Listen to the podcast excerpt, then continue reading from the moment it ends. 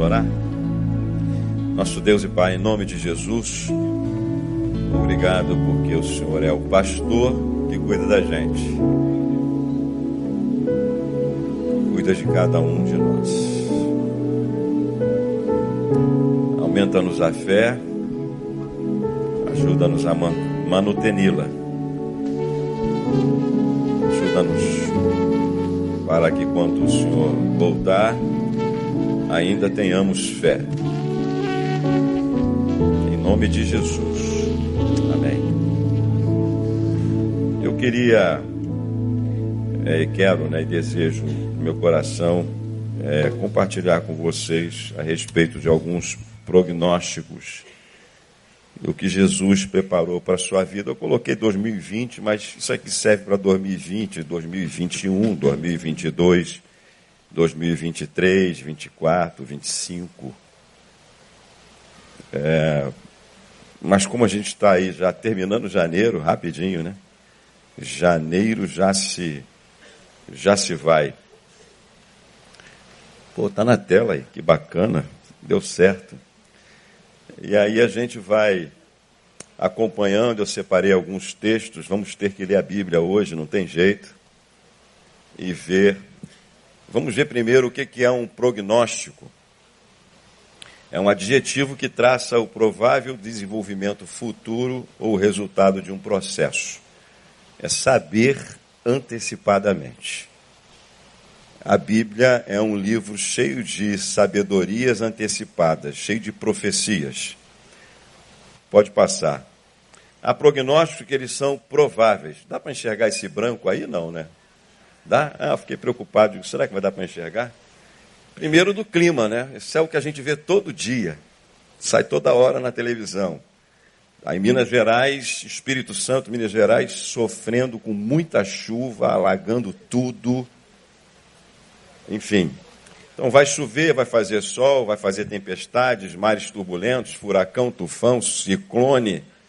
É interessante que esses, esses, é, esses tufões, esses ciclones, esses tornados que varrem geralmente ali aquela região dos Estados Unidos, eles têm nome, né? Katrina é um dos mais famosos. Mas se você for pesquisar na internet, você vai vendo que já tem o nome de todos eles, um após outro, até 2000 e não sei tantos. Sabia disso, não? E os nomes deles já estão determinados, porque eles já sabem que vai vir, só não sabem exatamente em que momento, mas vai ter tufão a vida inteira naquela região. Filipinas, vida inteira vai ter. Então são prognósticos. Se você deseja morar, sair do Brasil, sair do Rio de Janeiro para ir para determinado lugar, você tem que pesquisar e saber quais são os prognósticos daquele lugar. Vai enfrentar alguns ventos mais fortes. E aí tem na área da saúde. Eu separei alguma coisa ali para a gente. A cada 12 mil nascidos, 12, a cada, a cada mil nascidos vivos, 12 crianças irão morrer. Eram mais de 30 alguns anos atrás. O alvo hoje é um pouquinho mais de 12. Em países desenvolvidos como Japão e Finlândia, a cada mil nascidos vivos, duas pessoas morrem, duas crianças. Quem é que vai morrer? Eu não sei. Só diz que a cada mil, duas morrem. Aí tem um outro prognóstico de crianças até cinco anos que sobrevivem no Brasil e no mundo. Ah, o Brasil é o campeão em casos de depressão. Você vê, o nosso pastor fala todo domingo quase isso aqui. Na América Latina, quase 6% da população, de um total de 11,5 milhões de pessoas, sofre com a doença, segundo dados da ONU. Será a doença mais incapacitante do planeta em 2020. Alguma novidade? Não? Por quê? São vários os motivos. Vários mas caminhando para onde nós estamos caminhando, em que tudo, eu fico imaginando, vocês já viram aí as propagandas dos carros automatizados? Você vai poder dormir no volante que ele vai sozinho. Ônibus, já tem. Ônibus sem motorista. Você vê como é que vai ficar sem graça? em que o teu carro vai ter, não vai ter vai mais passar num par. Esse negócio de passar no pardal para ser multado, não já vai estar com controle. Se você deliberar daquele negócio que a gente via nos filmes, lá em 1900 e alguma coisa, que eu estou com 55 anos, eu erro toda hora. Depois dos, dos 50, eu não sei mais quantos anos eu tenho, não conto mais. eu pergunto sempre a Ana, quantos anos eu tenho mesmo? 55. É, eu tenho 55. Ah, então, ah, vai ficar muito sem graça. Porque hoje você já está monitorado completamente, 24 horas, através do seu celular. Para onde? Se você desligar o celular, ainda assim eles sabem para onde você vai. Os teus dados que você apaga, eles não estão apagados. A inteligência artificial, supercomputadores, estão administrando todas as suas informações. Então a vida daqui para frente, a vida robotizada, a vida informatizada, vai, vai ficar ao mesmo tempo tão, tão tecno, tecnologicamente tão facilitada, mas ao mesmo tempo tão desumana e sem graça. Você não vai ter mais tanta emoção. Você, eu chamo essa geração da geração clique, nem ia falar geração clique. Você senta, você, agora nem mais é clique, você não precisa mais apertar o botão, você entra dentro da sua casa e diz luz. A luz acende. Televisão, liga. Entendeu? A máquina de lavar, a máquina de lavar roupa lá de casa, dá para ser, só não tem como colocar ainda, porque não tem um robô para colocar roupa dentro dela. Você pode programar, a máquina de lavar roupa de onde você estiver apertar o botão, a máquina vai funcionar. Já está aí, já está aqui. Você compra aqui no, no Ponto Frio, no, na Casas Bahia, que são a mesma empresa, o mesmo dono. Enfim, vai ficar sem graça a vida. São prognósticos. E, claro, a depressão vai aumentar cada vez mais. Na economia, tudo indica que se você não parar de gastar mais do que ganha, você vai continuar com dificuldade financeira.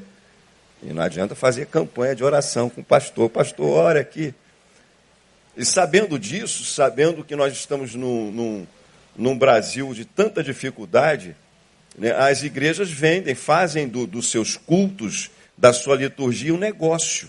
Fazem dos seus momentos de ofertório um negócio. Você dá 10, que Deus vai te dar 20. Quando a Bíblia não ensina nada disso.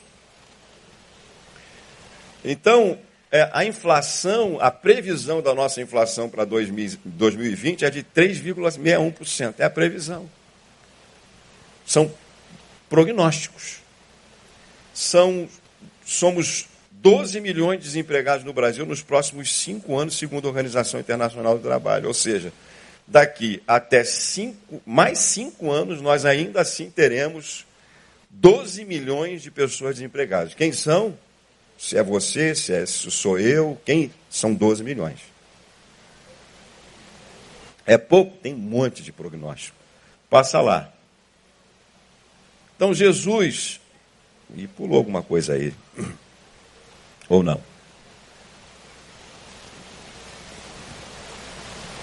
É. Vamos ler um texto agora de Mar Mateus, de Marcos capítulo 4. Marcos capítulo 4 que diz assim: Naquele dia,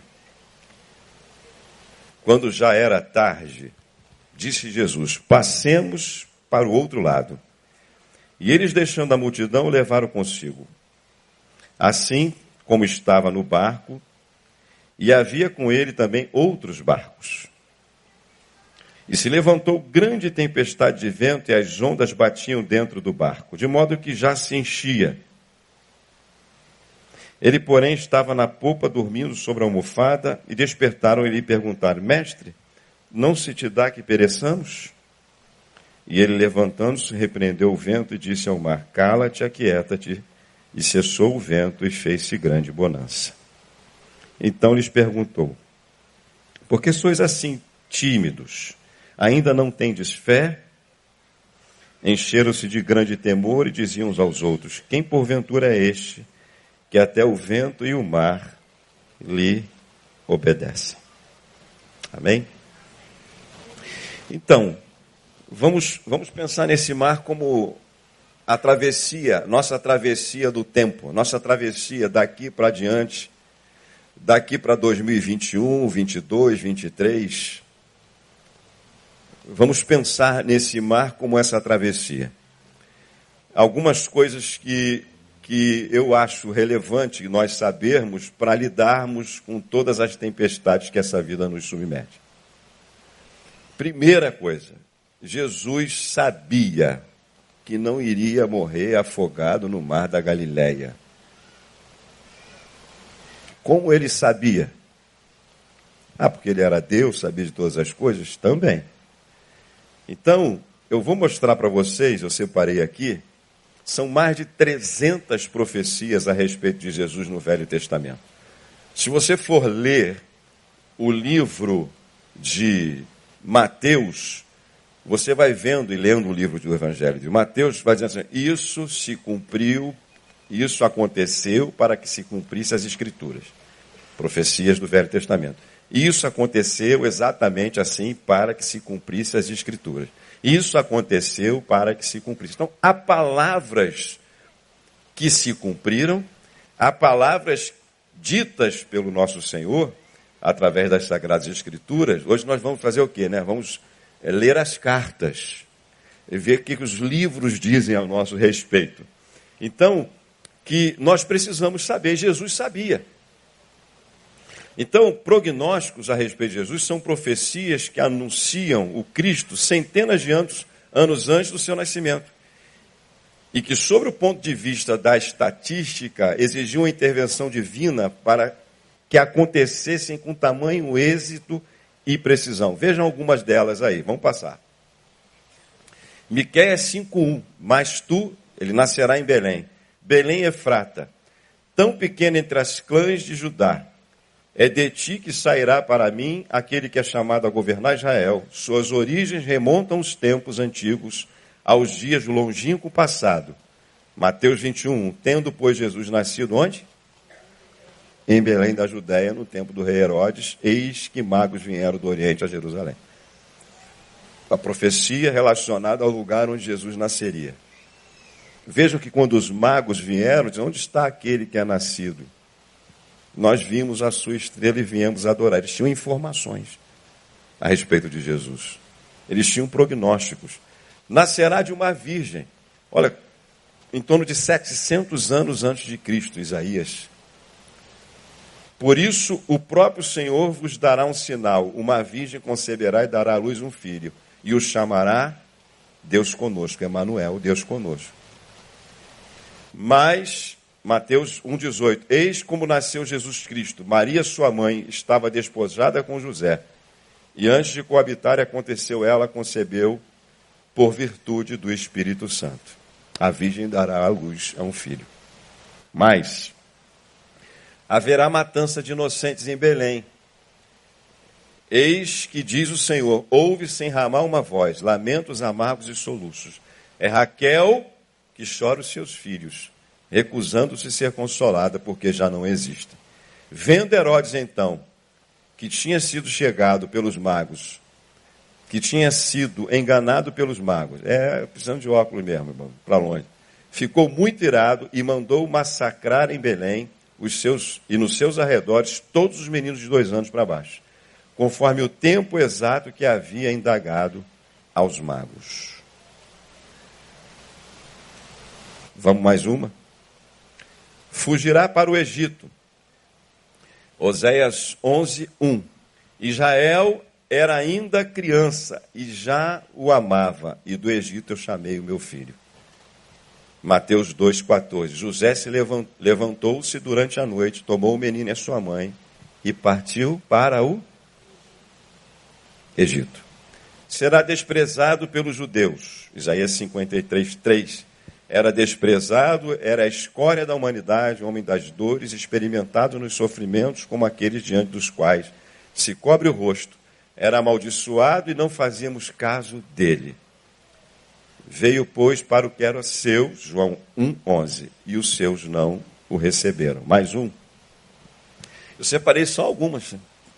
Entrará montado em um jumentinho, Zacarias 9, 9. Exulta de alegria, filha de Sião, solta gritos de júbilo, filha de Jerusalém. Eis que vem a ti o teu rei, justo e vitorioso. Ele é simples e vem montado num jumentinho, no potro de uma jumenta. João 12, 13 e 15. Saíram-lhe ao encontro com ramos de palmas, exclamando: Osana, bendito que vem em nome do Senhor, o rei de. Tendo Jesus encontrado o jumentinho, montou nele, segundo o que está escrito: Não temas, filha de Sião Eis que vem o teu rei montado num filho de uma jumenta.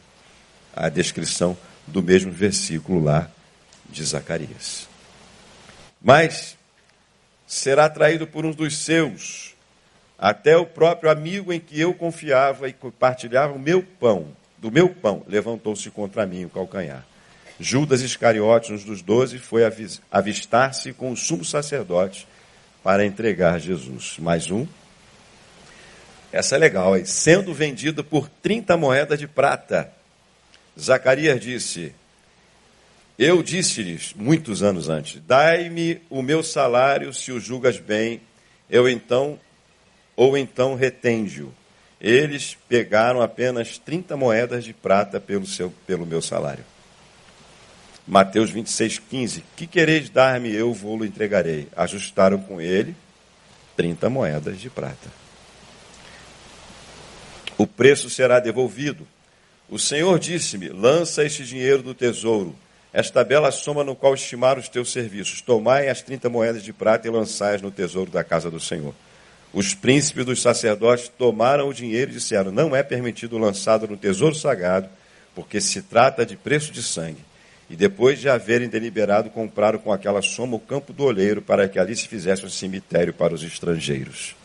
Vai mais um pouquinho foi maltratado e resignou-se, não abriu a boca, como um cordeiro que se conduz ao matadouro, e uma ovelha muda nas mãos dos tosqueadores, ele não abriu a boca. Levantou-se o sumo sacerdote, Mateus 26, e lhe perguntou: Nada tens a responder aos que essa gente depõe contra ti? Jesus, no entanto, permanecia calado. Disse-lhe o sumo sacerdote: Porque Deus vivo, por Deus vivo, conjuro-te que nos dias não que não nos digas se és o Cristo, o filho de Deus. Será crucificado com os malfeitores, eis que por porque lhe darei por parte com os grandes, ele dividirá a presa com os poderosos, porque ele próprio deu a sua vida e deixou-se colocar entre os criminosos, tomando sobre si os pecados de muitos homens e intercedendo pelos culpados. Ao mesmo tempo foram crucificados com eles dois ladrões, um à sua direita e o outro à sua esquerda. Suas mãos e pés serão perfurados. Sim, rodeia-me uma malta de cães, cerca-me um bando de malfeitores, transpassaram meus mãos e os meus pés. Depois disse a Tomé: Introduz aqui o teu dedo e vê minhas mãos, põe a tua mão no meu lado, não sejas incrédulos, mas homens de fé. Respondeu Tomé: Meu Senhor meu Senhor e meu Deus. Lhe deram vinagre, puseram fel no meu alimento, na minha sede deram-me vinagre para beber. Havia ali um vaso cheio de vinagre. Os soldados encheram de vinagre uma esponja, fixando numa vara de isopo, chegaram-lhe à boca. Quando Jesus foi crucificado. Viram os detalhes? Nenhum de seus ossos será quebrado Salmo 33, 21. Ele protege cada um de seus ossos, nenhum só deles será quebrado. Chegando, porém, a Jesus, como o vissem morto, não lhe quebraram as pernas. Eles quebravam as pernas dos prisioneiros crucificados para que eles ficassem é, é, de, pendurados pelos braços sem as forças da, das pernas. Isso limitaria o vigor para respirar e morreriam mais rápido. Isso não foi feito com Jesus. Sortearam as suas vestes, repartem entre si as minhas vestes e lançam sorte sobre as, a minha túnica.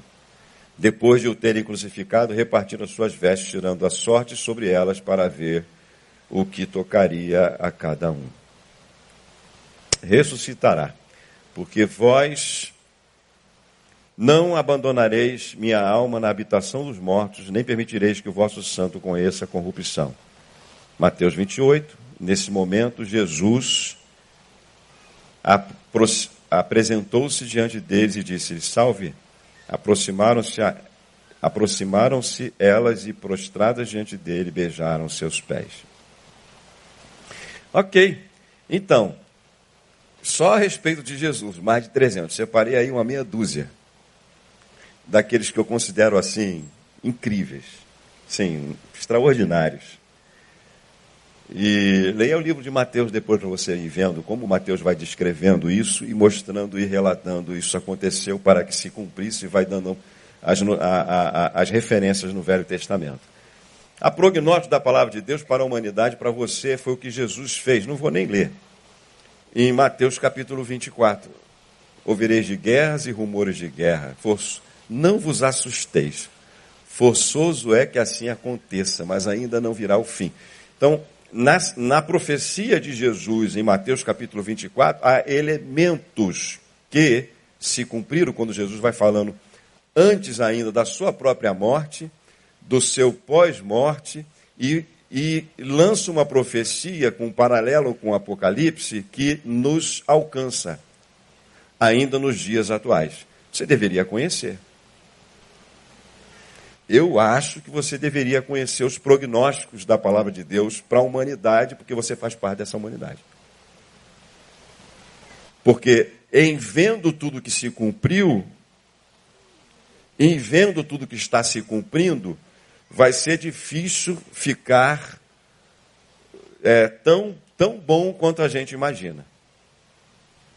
Agora eu vou, eu vou dar as boas, eu vou dar a boa notícia para você atravessar esses mares encapelados. Tinha um, um pastor amigo meu, que foi meu líder por um tempo, né, que ele usava uns, uns termos. Ele dizia assim, eu somei as, algumas palavras difíceis que ele falava, e disse assim, no esforço hercúleo, vamos singrando esse mar encapelado. Não entendeu nada, né? Entendeu não? Não, né? Pois é. Aí o pessoal falava desse jeito antigamente, né? e a gente tinha que entender. No esforço hercúleo, vamos singrando esse mar encapelado. O esforço hercúleo é um esforço de, de Hércules, né? Um esforço heróico. Nós vamos singrando, né? Vamos atravessando com todas as dificuldades esse mar que está encapelado, revoltado. Essa tempestade que nós nos encontramos, que é, de uma forma geral, a vida. Depois você lê é, Mateus capítulo 24. Então, ah, nós estamos diante de um momento em que Jesus, junto com seus discípulos, ele diz: vamos passar para o outro lado. Vamos sair daqui de onde a gente está. Vamos para o outro lado, para a terra de, de Gadara. Na realidade, o mar da Galiléia é um grande lago, não é um mar. É um lagão.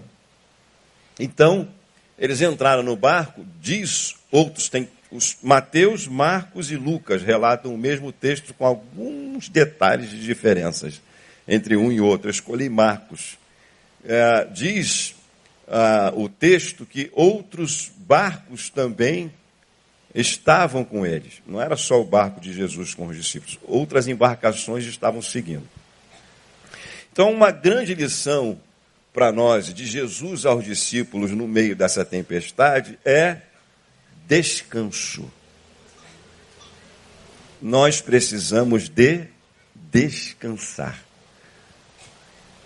Aliás, a gente estava vendo esses dias, a, a, a Ana estava vendo um vídeo de uma pessoa relatando que se uma pessoa dorme, dorme mal, se uma pessoa dorme depois das 22 horas da noite, ela está diminuindo o seu tempo de vida útil na terra. É? Foi aquele tempo que a gente, que as pessoas não tinham, não tinham iluminação elétrica, né? Que a mulher tinha que levantar às 5 horas da manhã para cortar lenha, para fazer um café, para tirar o leite da vaca. Hoje não, hoje a gente aperta um botão, está tudo dentro da geladeira. Hoje a gente pega um aplicativo, faz os, faz as nossas compras, entregam tudo em casa. Depois tinha que separar aquela lenha para colocar num ferro de passar desse tamanho, né? pesadão para passar roupa. Não precisava ir para academia. Não gastava-se dinheiro com academia. Não tinha essa vida sedentária, não é verdade? Então, nós precisamos de descanso. Jesus veio para nos dar descanso. E o que, que Jesus estava fazendo no, navio, no barco? Dormindo, no meio daquela tempestade. Então, era a grande lição de Jesus para os seus discípulos. Como descansar no meio de uma tempestade. Ah, quem consegue dormir no meio de uma tempestade? Fala sério. Alguns acham que Jesus poderia estar até fingindo que está dormindo. Sabe aquela quando você está ali deitado, meio que dormindo, meio que acordado, meio que ainda ouvindo tudo que está acontecendo ao redor? Lembrando meu pai aqui, né? Meu pai, meu pai que era deficiente auditivo profundo, surdo, às vezes deitado no, num lugar no chão, ele achava um mau presságio que se pulasse ele. Ele aprendeu isso. Minha avó era, era cheia de superstição. Mas como ele estava dormindo no lugar e eu queria encurtar o caminho, tinha essa não. Quem? Quem? Tá, é, teu pai, tua avó? Tua avó? Ó, tá vendo? Então o pessoal que não me deixa mentir. Então, ele não permitia que se passasse por cima. E ele estava lá, cara, já dormindo há um tempão, surdo. Veja bem. Aí quando eu ia passar, ele abriu o olho e disse, ó, volta. passa, de, passa de volta. Então, ah, Jesus está ensinando a descansar. E por que, que ele podia descansar? Porque ele era Deus? Porque ele podia chegar para o mar e dizer, mar, como ele fez, aquieta-te, acala-te, acalma, vento, para de soprar, mar fica bonzinho? Para mim são vários os motivos. Primeiro que ele queria ensinar isso aos discípulos. Como descansar no meio de uma tempestade. Como é que você vai descansar né, domar a tua ansiedade de um problema que você tem para resolver. Amanhã, quando você está aqui hoje, você não pode trazer o amanhã para o hoje, você só tem o hoje.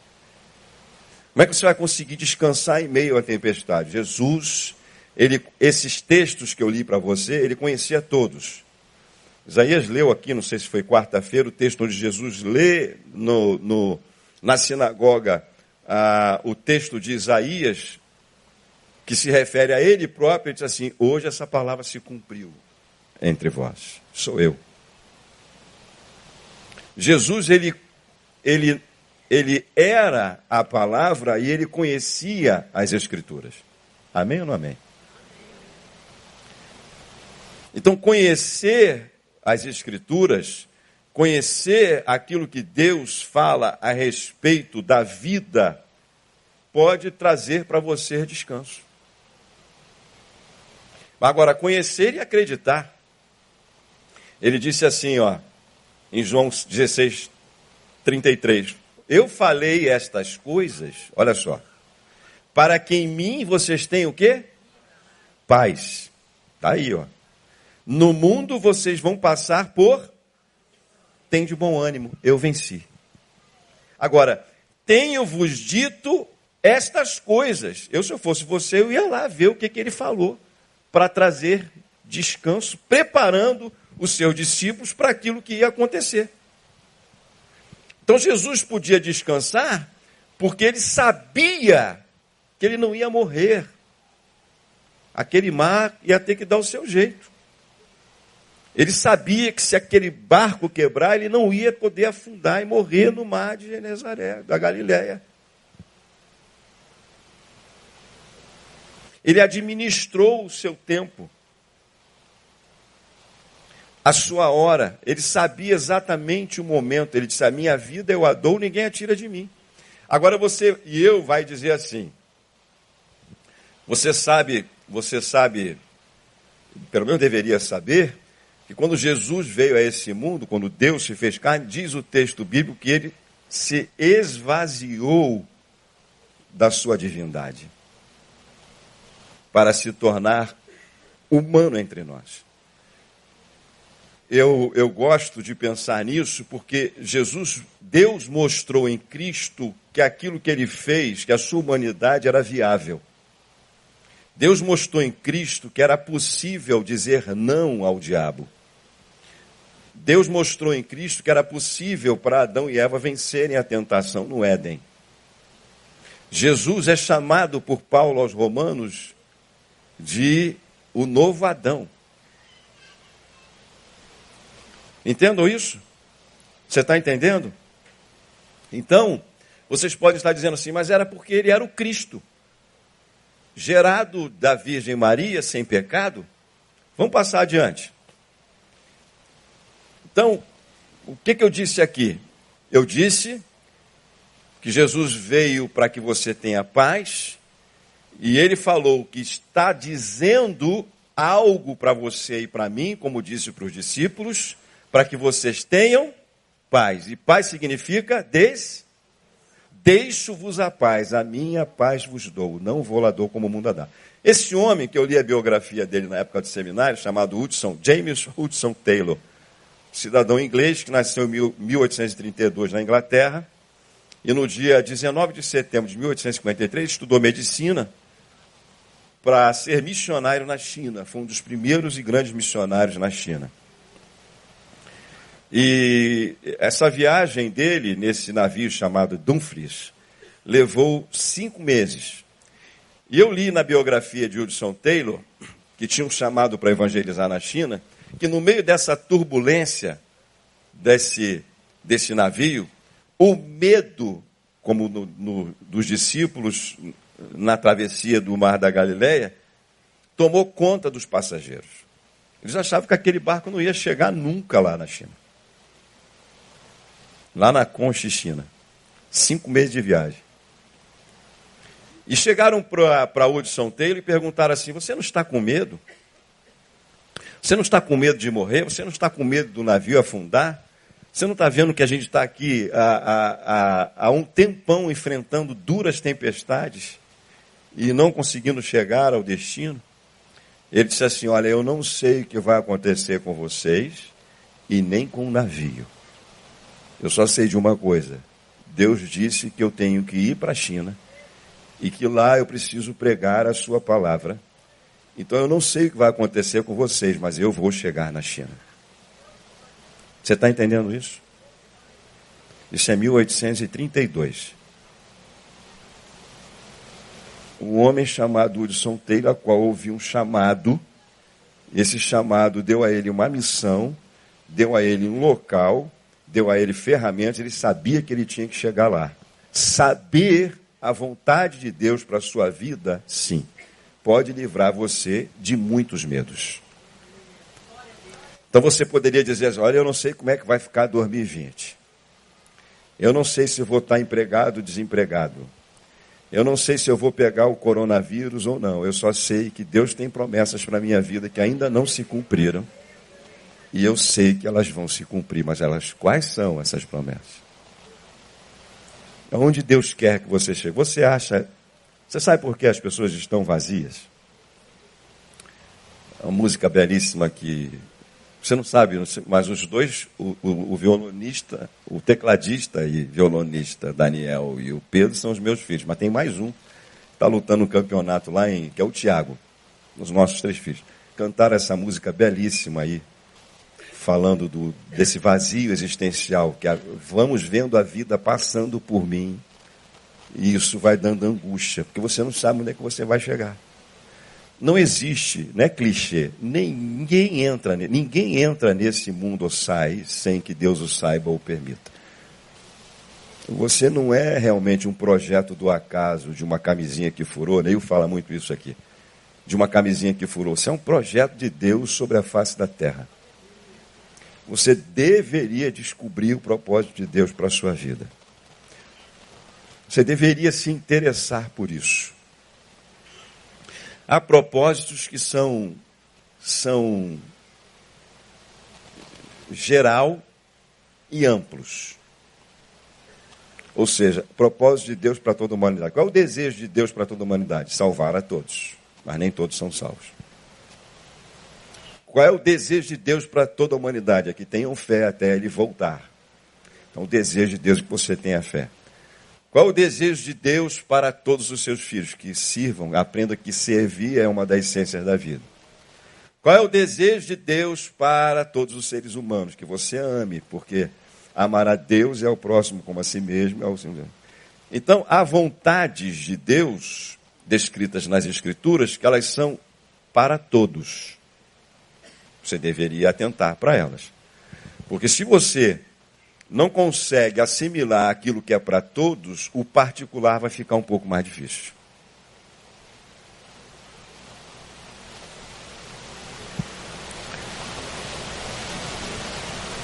Então estamos falando de Hudson Taylor, vamos passar adiante. Vamos passar para o outro lado. Quem foi que disse isso? Jesus. Você deveria ouvir a voz de Jesus quando ele diz para onde você tem que ir.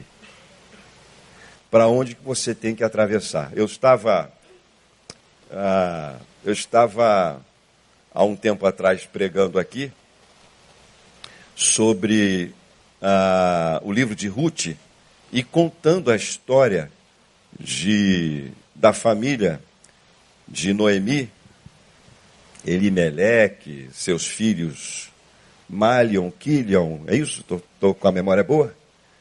Família toda saiu de Belém, que significa terra do pão, casa do pão, para ir para Moabe, porque estava tava difícil a vida em Belém, estava complicada a vida. Vamos sair daqui, vamos para Moabe.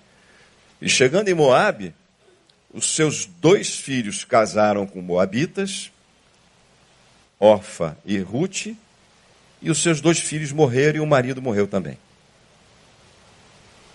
Aí a Ruth diz para sua nora: Eu não tenho mais filho para vocês casarem com filhos meus.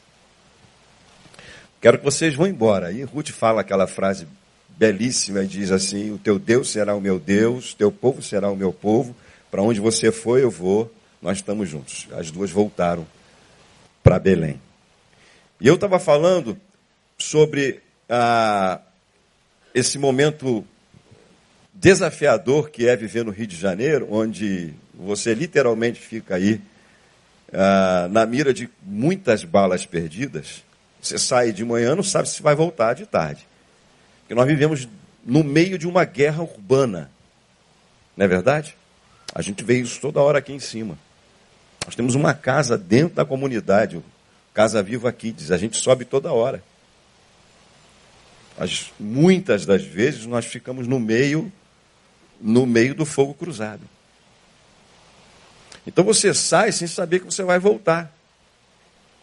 Então há lugares que a gente não consegue nem sonhar, né? A gente vai ouvindo aqui ah, alguns lugares do mundo em que você pode andar de madrugada e ninguém vai te assaltar. Já imaginou um negócio desse, morar num lugar desse? Que maravilha. Você pode andar com colar de ouro. Existem alguns lugares que não tem esse índice de criminalidade. Aí tinha um, um, um, um tenente, acho que é tenente bombeiro, que já aconselhado por um dos nossos pastores, estava presente no culto, ele ia abandonar toda a sua carreira casado, vizinho nosso, eu morava ali no Sulacap, para recomeçar sua carreira em Santa Catarina, do zero, porque ele não queria mais morar no Rio de Janeiro, era mais ou menos isso. E aí eu falei assim, olha, você deveria orar, no mínimo, para saber se é a vontade, mas eu não estou sabendo da história do cara. O pastor já tinha dito para ele, olha, eu não acho que essa ideia é uma ideia boa de Deus para você, não. Olha, vê esse negócio aí, ora mais um pouco. E aí, quando eu preguei isso, sem saber que era a, a história do rapaz, que ele deveria pelo menos saber se é a vontade de Deus, se eu vou para cá e se eu vou para lá, aí ele veio me procurar depois lá no gabinete para a gente conversar. Aí eu soube da história, mas eu não sabia. Quem disse para passar por outro lado foi Jesus. Jesus disse assim, ó: As minhas ovelhas ouvem a minha voz. Elas me conhecem. De maneira que se você vem aqui todos os cultos, quarta-feira, domingo, ouvir, inclusive nosso pastor Neil com suas maravilhosas ministrações, mas não aprender a, no meio das vozes, inclusive do próprio pastor de seu sermão, a ouvir a voz de Jesus para a sua vida, você não vai saber aonde você quer chegar junto com Jesus. Ou aonde Jesus quer que você chegue com Ele. Saber que a sua movimentação requer uma orientação do alto. Proposta de emprego, de lugar, mudança de lugar. Aprender a ouvir a voz de Jesus, a doce voz de Jesus. Coisa boa, né? Você acha que isso é só para Jesus? Eu vou mostrar isso para você na vida do apóstolo Paulo. Vamos passar um pouquinho adiante. O que temos do outro lado? Na realidade, o que nós queremos?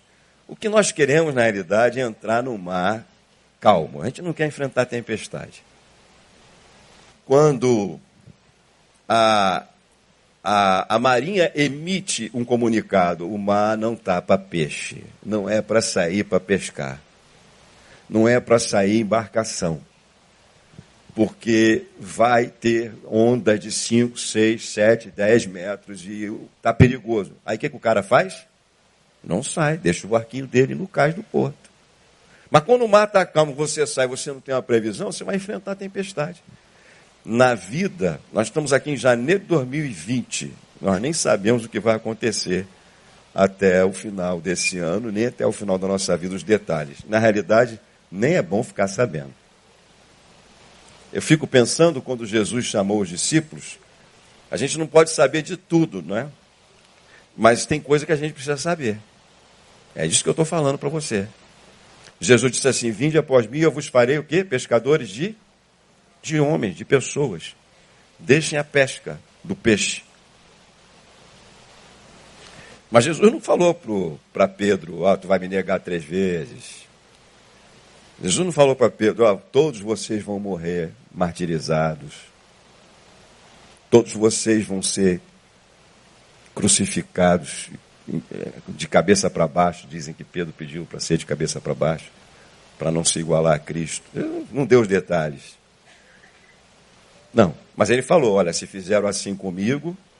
Mas ele falou lá em João: tem de bom ânimo, eu venci. Estou dizendo estas coisas para que em mim tenhas paz. Eu venci o mundo. Então, o que, que tem do outro lado da tempestade? Tem um endemoniado gadareno. Aí você está atravessando o mar numa grande tempestade, precisa rogar a Deus a intervenção sobre uma tempestade que lhe provoca medo. Aliás, qual é o medo aqui? O medo não é do mar, da tempestade, nem do vento. O medo é de quê? O medo é de morrer. Não. Talvez seja o maior medo de um ser humano. Quando um ladrão chega perto de você com uma arma, que antigamente assaltava-se com um 38, uma pistola, já fui assaltado. Hoje o pessoal desce na rua com, com um fuzil, metralhadora, e não é uma só, é dois, três. Nem policial consegue, fora do plantão, sobreviver a um ataque desse, porque ele está com uma pistola, ele não anda com, ele não anda com fuzil, anda quando está trabalhando. Ele anda com a pistola, os caras descem com, com, com, com arma de peso. Isso que o cara é treinado.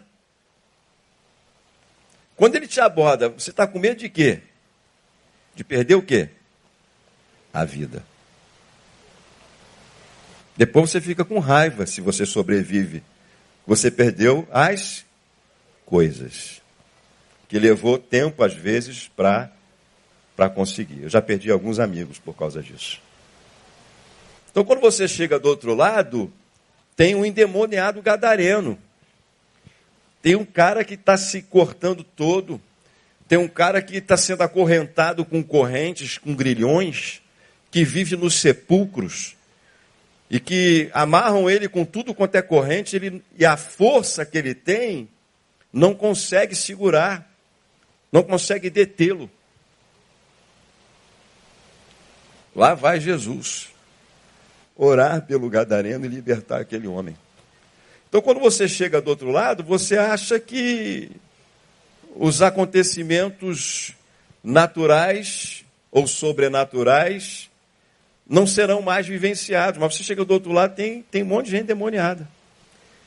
Agora, o pior de todos os demônios, você já aprendeu aqui, né? Não é esse que está rugindo, você viu, né, que tinha um, um, um, um moço aqui, com uma figa desse tamanho preta, beijando essa flor que infelizmente é artificial, eu não gosto nada artificial.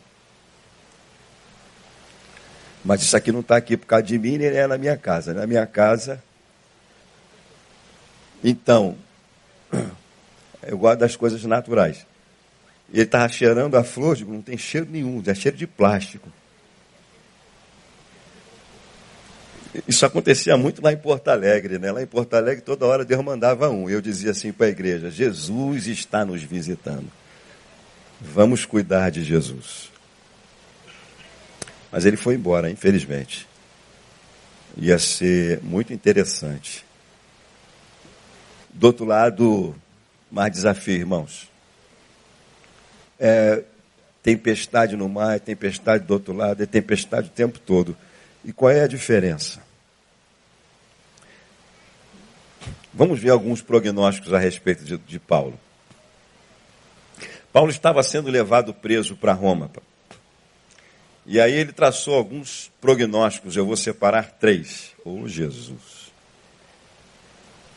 O primeiro deles, isso está, isso está descrito em, em Atos, no capítulo 27. O primeiro deles foi: não, não saiam, haverá muitas perdas e nossas vidas estarão em grande perigo. Ou seja, ele pega uma embarcação que vem lá, eu olhei no mapa, vem lá daquela, de uma pontinha da Turquia, tinha chegado em, em, em Jerusalém, ali, na, a, ali no Oriente Médio, eles pegam esse barco para ser levado com vários prisioneiros para serem levados para Roma, para Itália. E a, a viagem já estava muito difícil. Estava complicado. Você vai ler lá depois, são, é um texto longo, eu não vou ler todo ele aqui. Estava complicada a viagem e, e aí eles chegaram com muita dificuldade a determinado lugar. É um monte de nome. E aí Paulo diz assim: Olha, eu vejo que você vai gostar de ver isso aqui. Que é Paulo. É eu e você, Paulo. As mesmas paixões. O mesmo ser humano. E aí Paulo diz assim, ó, eu vejo que a gente não deve sair. Mas, diz o texto, passa ali um pouquinho. Passa o próximo aí, painel. Isso, texto. Olha só. Depois de muito tempo, não, não era isso aí não. Era no início. Deixa eu abrir aqui. É que a, a tecnologia ajuda, mas não. Bota no início lá do capítulo de 27. Rapidinho. Esse era qual? Barcou no navio, 9. É isso mesmo. Era mesmo, era ali mesmo. Depois de ter corrido muito tempo e tendo se tornado perigosa, era o 9 mesmo. A navegação, versículo 9. Porque já havia passado o jejum, geralmente no mês de setembro, Paulo os advertia, dizendo-lhes: Senhores, vejo que a viagem vai ser com avaria e muita perda, não só para a carga e o navio, mas também para as nossas vidas. Prognóstico. De onde é que Paulo tirou isso? Você vai ver daqui a pouquinho. O centurião dava mais crédito ao piloto e ao dono do navio do que as coisas que Paulo dizia. Onde você busca informação para a navegação da sua vida? Já decorou o Salmo capítulo 1 que diz que bem-aventurado é aquele que não segue o conselho dos ímpios, que não se assenta na roda dos escarnecedores?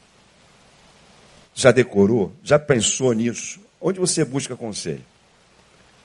Onde você busca material para ouvir? Porque nós, nós estamos hoje no, no fast food religioso. Você escolhe o que você quer ouvir. Nossas pregações viraram produtos. Você sabe o que você quer ouvir, aonde você quer ouvir o que você quer ouvir. Você não vai chegar a lugar nenhum se você é, se você faz parte desse público de consumidores. Você não vai ouvir a voz de Deus falando a você, verdadeiramente. E a tempestade pode ficar bem pior para você, bem pior para você do que para os discípulos que estavam com Jesus dentro do barco. Eles não deram ouvido e seguiram e foram. É um capítulo longo, eu quero que você depois leia na sua casa.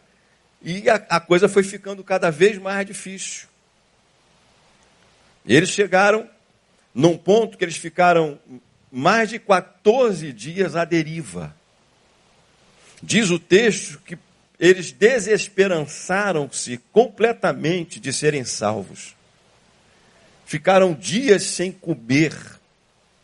Eles tiveram que depois jogar do navio, leia lá o texto, deixar o navio mais leve, largar um monte de carga embora, de coisas, para poderem salvarem-se.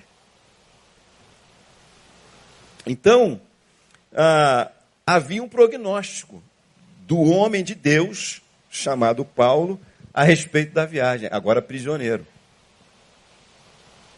Entendeu? Mas eles ouviram quem? Ouviram lá outra pessoa. E o que, que aconteceu? Deu ruim. Então você tem que entender as vozes, entender que bem-aventurado é aquele que não ouve só, mas medita na palavra de dia e de noite. Como é que você tem que fazer para meditar? Você tem que guardar ela dentro do teu coração, irmão. Você tem que pensar nela. Você tem que ruminar ela com os dentes do cérebro. Deu ruim. Então, o que estava ruim pode ficar pior. Se você não atentar para ouvir os prognósticos que Deus tem para mim, para você e para a humanidade toda. O que está ruim, sim, pode ficar pior. Agora, vamos passar aqui. Segundo prognóstico de Paulo, está lá na frente: as perdas serão só materiais. O navio tinha 276 pessoas, acredito eu, incluindo Paulo. E aí Paulo diz assim, ele diz assim, pode seguir, e não aparecendo, e não, vou ler com você, e não aparecendo havia já alguns dias, nem sol nem estrelas, caindo sobre nós grande tempestade, dissipou-se afinal toda a esperança de salvamento. E havendo-nos todos estado muito tempo sem comer, Paulo, ponte-se em pé no meio deles, disse: Olha que coisa maravilhosa. Escuta isso aqui, ó. Isso aqui acontece, não é só lá não, tá? Senhores, na verdade, era preciso terem me atendido e não ter partido de Creta, para evitar este dano e esta perda. Então há perdas, olha só, escuta essa aqui, ó, escuta aqui. Há perdas que acontecem porque você não ouviu a voz de Deus dizendo para você: não é para sair não é esse aí, essa aqui, aquilo lá.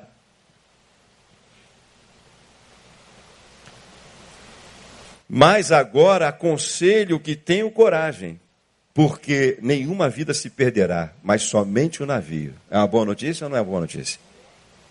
Hein? No meio da tempestade. É uma boa notícia? Para perder o navio. Porque no momento de crise, Perder as coisas é o que menos importa. O que daria um homem pela sua própria vida? Tudo que possui. O homem gasta uma vida inteira para adquirir e dar tudo que adquiriu para salvar sua própria vida. Porque esta noite, esta mesma noite, olha que coisa linda.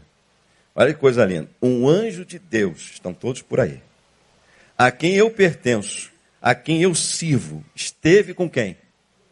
Comigo dizendo: Paulo, não tenha medo, é preciso que você compareça diante de César. E eis que Deus, por sua graça, lhe deu a você e a todos estes que estão aí com você, que navegam com você.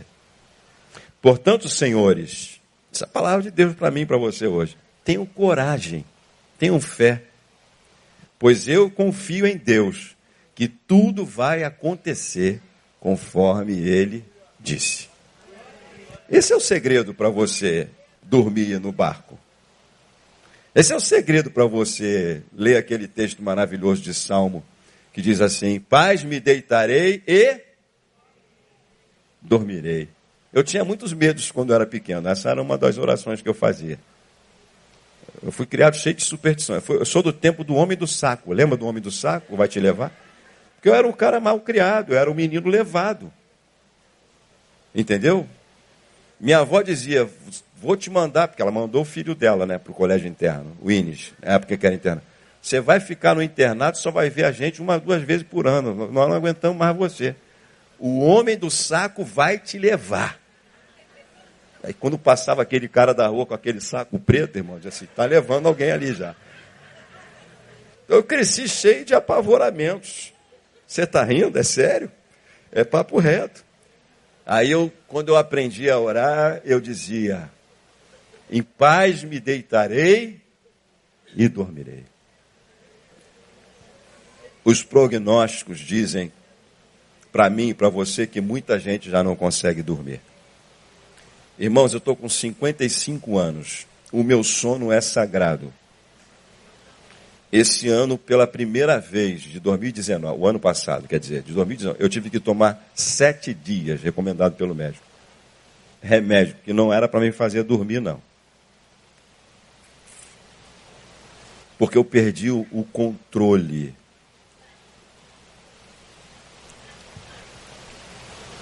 Da minha das minhas tarefas, eu fui absorvido por elas. Eu, eu, eu não conseguia. Taquicardia, coração, coração disparando. O que está acontecendo comigo? Estou tendo um infarto, fui no cardiologista. Não, teu coração está bom. Aí de novo, aí fui no médico, encontrei uma médica com 32 anos de experiência, fiz outro eletro. Aí vi que estava bom. Digo, é, doutora, eu estou estressado. Ainda bem que o senhor já deu o diagnóstico. Pouca gente admite. Você vai tomar um remedinho sete dias. Tomei sete dias. Para desacelerar. E, aí tem que refazer os caminhos. Eu tive que refazer os caminhos, os feitos, as atividades. Isso que eu faço, atividade física, etc. E tal. Vai ficar cada vez mais difícil.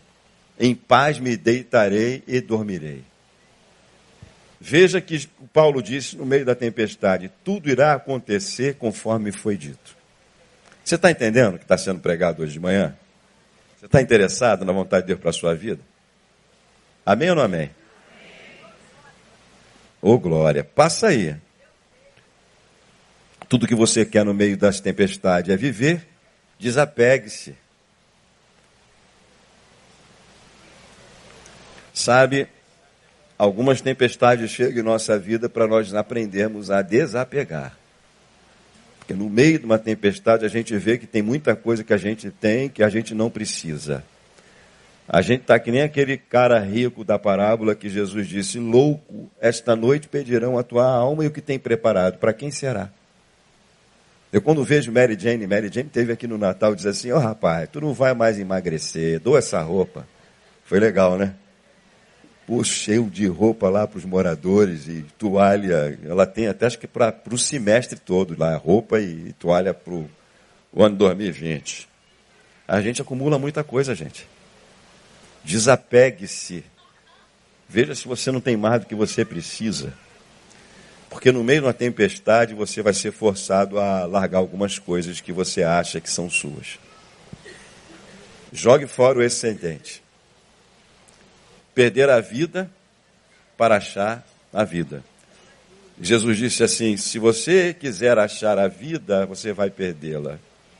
Mas se você perder a vida por amor a mim, você vai encontrar a vida. Já aprendeu isso? Eu falei isso para um menino de 10, 11 anos, ele se converteu. Para uma criança. Você entendeu isso? Entendi.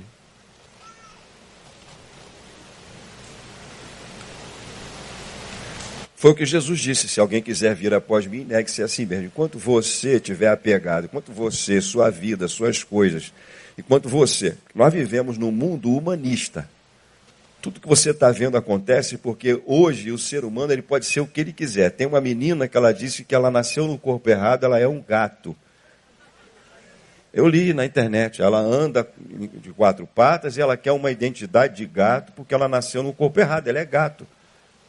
Nós estamos sendo levados para um momento da vida que o ser humano ele pode ser o que ele quiser, ele pode fazer o que ele quiser, então o outro não importa. E a vida não foi feita para ser assim. Você não é o centro do universo. O texto diz que não tinha outros barcos atravessando junto com Jesus, tem mais gente atravessando também. Tem mais gente na mesma tempestade que você. Você não está sozinho passando por tudo isso. Tem gente do seu lado. Nós estamos todos na mesma embarcação, irmãos. Terceiro prognóstico. Vou terminar. Que eu paro, né? Não preciso. O terceiro prognóstico foi depois deles terem chegado, se eu não me engano, à ilha de Malta, depois de atravessarem, perdeu-se o barco. O que aconteceu com o barco? Barcão, hein, gente? 276. Acabou. Todos os passageiros se salvaram, foram parar numa ilha de Malta. Aí foram fazer uma fogueira para se aquecer, tinham os cidadãos, tinham as pessoas que habitavam a ilha, e uma víbora, uma cobra altamente venenosa pega na mão de Paulo, morde Paulo. Aí fica todo mundo olhando para Paulo, dizendo assim: verificamos. Vai lá, passa lá para o Atos 28 para eu ler. Uma terra, verificamos que era uma ilha, se chamava Malta. Os, os nativos nos trataram com singular humanidade, porque acenderam uma fogueira, acolheram a todos nós por causa da chuva que caía e por causa do frio. Tendo Paulo ajuntado e atirado à fogueira um feixe de gravetos, uma víbora, fugindo do calor, prendeu-se em sua mão. Quando os nativos viram a víbora, a víbora pendurada na mão, provavelmente pelos dentes, Paulo disse aos outros: certamente este homem é um assassino. Ou seja, ele está junto com um navio cheio de prisioneiros. Tudo indica que ele é o quê? Um cara ruim. Né? Jesus, no meio dos maus feitores, já chama, deve ter feito alguma coisa aqui para estar tá junto com esse pessoal aí. Certamente este homem é um assassino, porque, salvo do mar, a justiça não o deixa viver. Porém, ele, sacudindo a víbora no fogo, não sofreu mal algum. Mas eles esperavam que Paulo viesse a inchar ou a cair morto de repente. Depois de muito esperar, vendo que nada de anormal lhe acontecia, mudando de opinião, diziam que ele era um Deus. Então, a opinião dos outros, gente. Você ouve toda hora esse negócio aqui. Prognóstico dos outros que não conhece, que não está na tua pele, que não sabe da tua história com Deus. Olha de novo aqui, os conselhos. Prognóstico de quem está de fora. Tu acabou de chegar. Ah, esse cara, é uma, esse cara não é gente boa, não. Tem muita coisa. Olha só uma coisa ruim, deve ter alguma coisa errada aí com ele. Não é possível, o cara sobreviveu à tempestade, agora vai morrer da víbora. Esse cara, daqui a pouco o cara não morre. É Deus. É Deus. A opinião do povo muda toda hora. E aí você está morrendo por causa daquilo que estão dizendo a respeito de você. Tem um monte de gente que reclama de mim aqui na igreja. Tem ou não tem? Tem. Tem. Eu estou há 10 anos trabalhando aqui na igreja, como administrador, como pastor de administração. Cinco anos no Casa Vivo. Não estou interessado em massagear ego de ninguém, irmão. A gente não atende desejo, atende necessidades. E nada é de, de, de particular interpretação, porque quem preside essa igreja é o pastor Neil. E tudo que é feito, é feito debaixo da autoridade daquilo que a gente acha que Deus tem dado a ele. Então tem gente que, o pastor disse não, é não, é não. E sim é sim. Eu não estou interessado. Agora, se o pastor nem eu falar, eu vou lá. Diga aí, pastor. Para onde é que a gente tem que ir? Quando eu, eu brinco com ele, né? Quando meu coração está meio duro, eu vou ouvir o dele. Ouvir a opinião dos outros, você não vai a lugar nenhum. A opinião dos outros muda toda hora, a gente não sabe da tua história. Tinha mais duas coisinhas para falar, vou terminar assim. Então eles terminaram dizendo assim: Quem é este que até o vento e o mar lhe obedecem? Quem é este homem? Não era homem, só homem. Era Jesus de Nazaré. Como assim que até o vento e o mar obedecem? Estou terminando. Que homem é esse? Sabe, Vou terminar com esse. Está tendo um maior burburinho aí porque Jesus está no samba da mangueira. Já viram isso? Nem vai dar tempo de ler o samba aqui.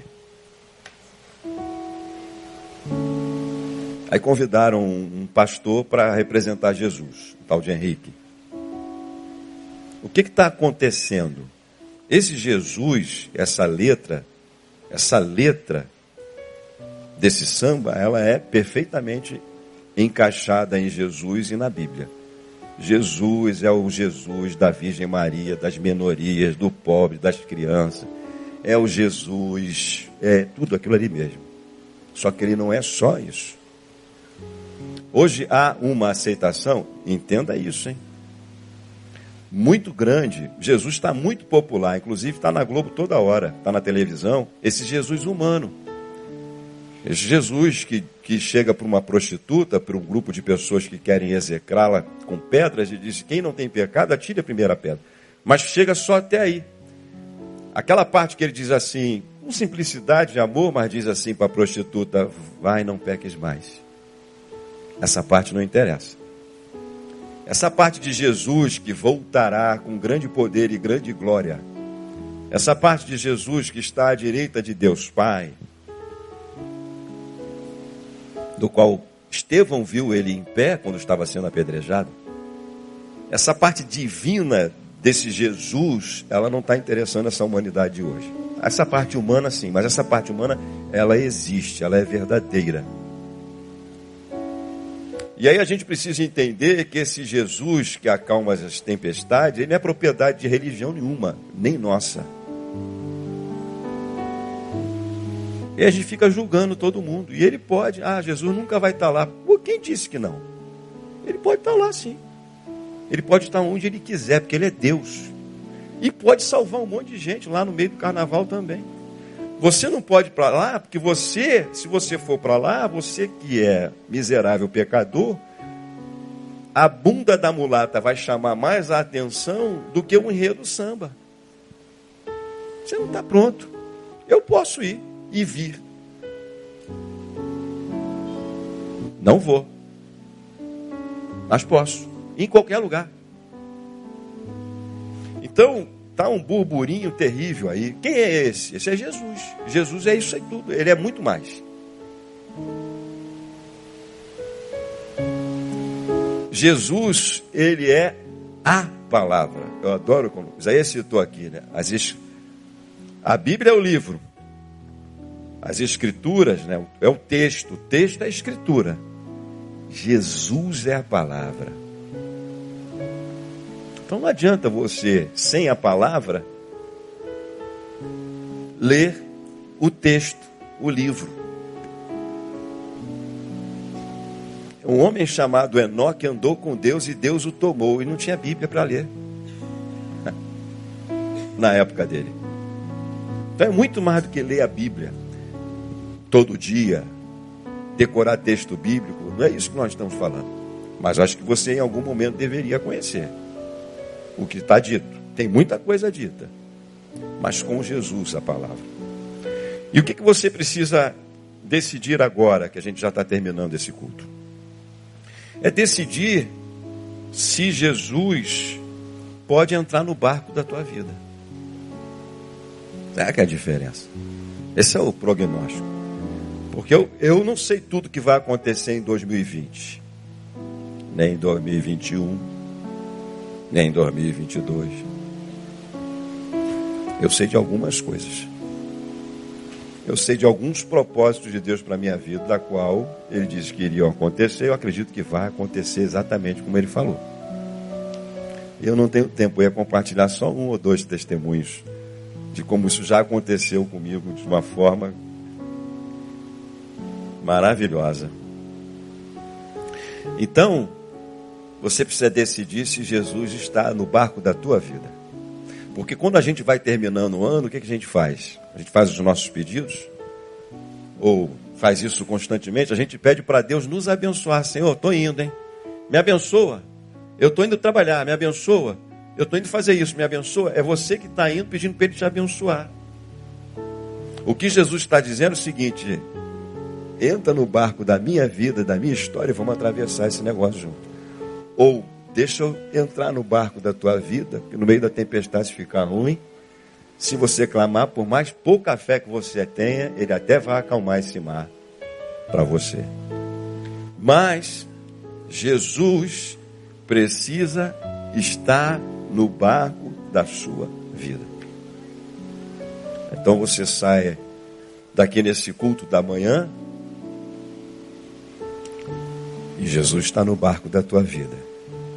Você vai para casa, Jesus está no barco da tua vida. Aí no meio do.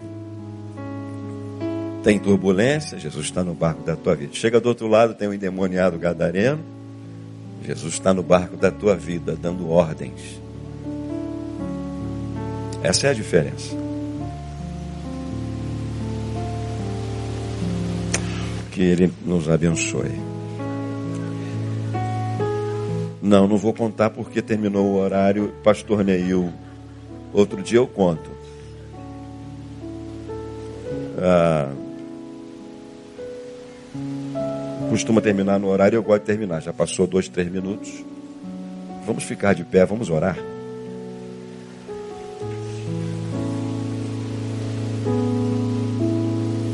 Nosso Deus e Pai, em nome de Jesus, a esses todos que estão em casa e aqui, alcance da tua voz, que eles, ao ouvirem a tua voz, convidem o Senhor para fazer parte do barco da sua vida, da sua existência. E que o Senhor nos ajude, porque nós somos medrosos mesmos. Nós temos medo de muitas tempestades. Nós não sabemos de todas elas que vamos ainda enfrentar, mas o Senhor disse: estarei convosco. Eu vou estar junto com vocês. Isso é muito importante para nós. Então, o que nós te pedimos, ajuda-nos nessa pouca fé, como o Senhor mesmo disse aos discípulos, tão tímida, para continuarmos navegando por esses mares da vida até o fim. E que todo o propósito teu a respeito de cada um de nós, saibamos, se cumprirá. Nós queremos ouvir a tua voz queremos te entender, queremos te pedir perdão, queremos ser sarados, curados pelo Senhor, perdoados pelo Senhor. Queremos ouvir a tua voz e te seguir. E no meio de todas essas vozes temos discernimento. Obrigado pelo teu prognóstico a nosso respeito e para toda a humanidade que já estão descritos nós assim acreditamos que tudo acontecerá conforme o Senhor tem determinado. E assim oramos em nome de Jesus. Amém e amém. Deus te abençoe. Você pode aplaudir o Senhor.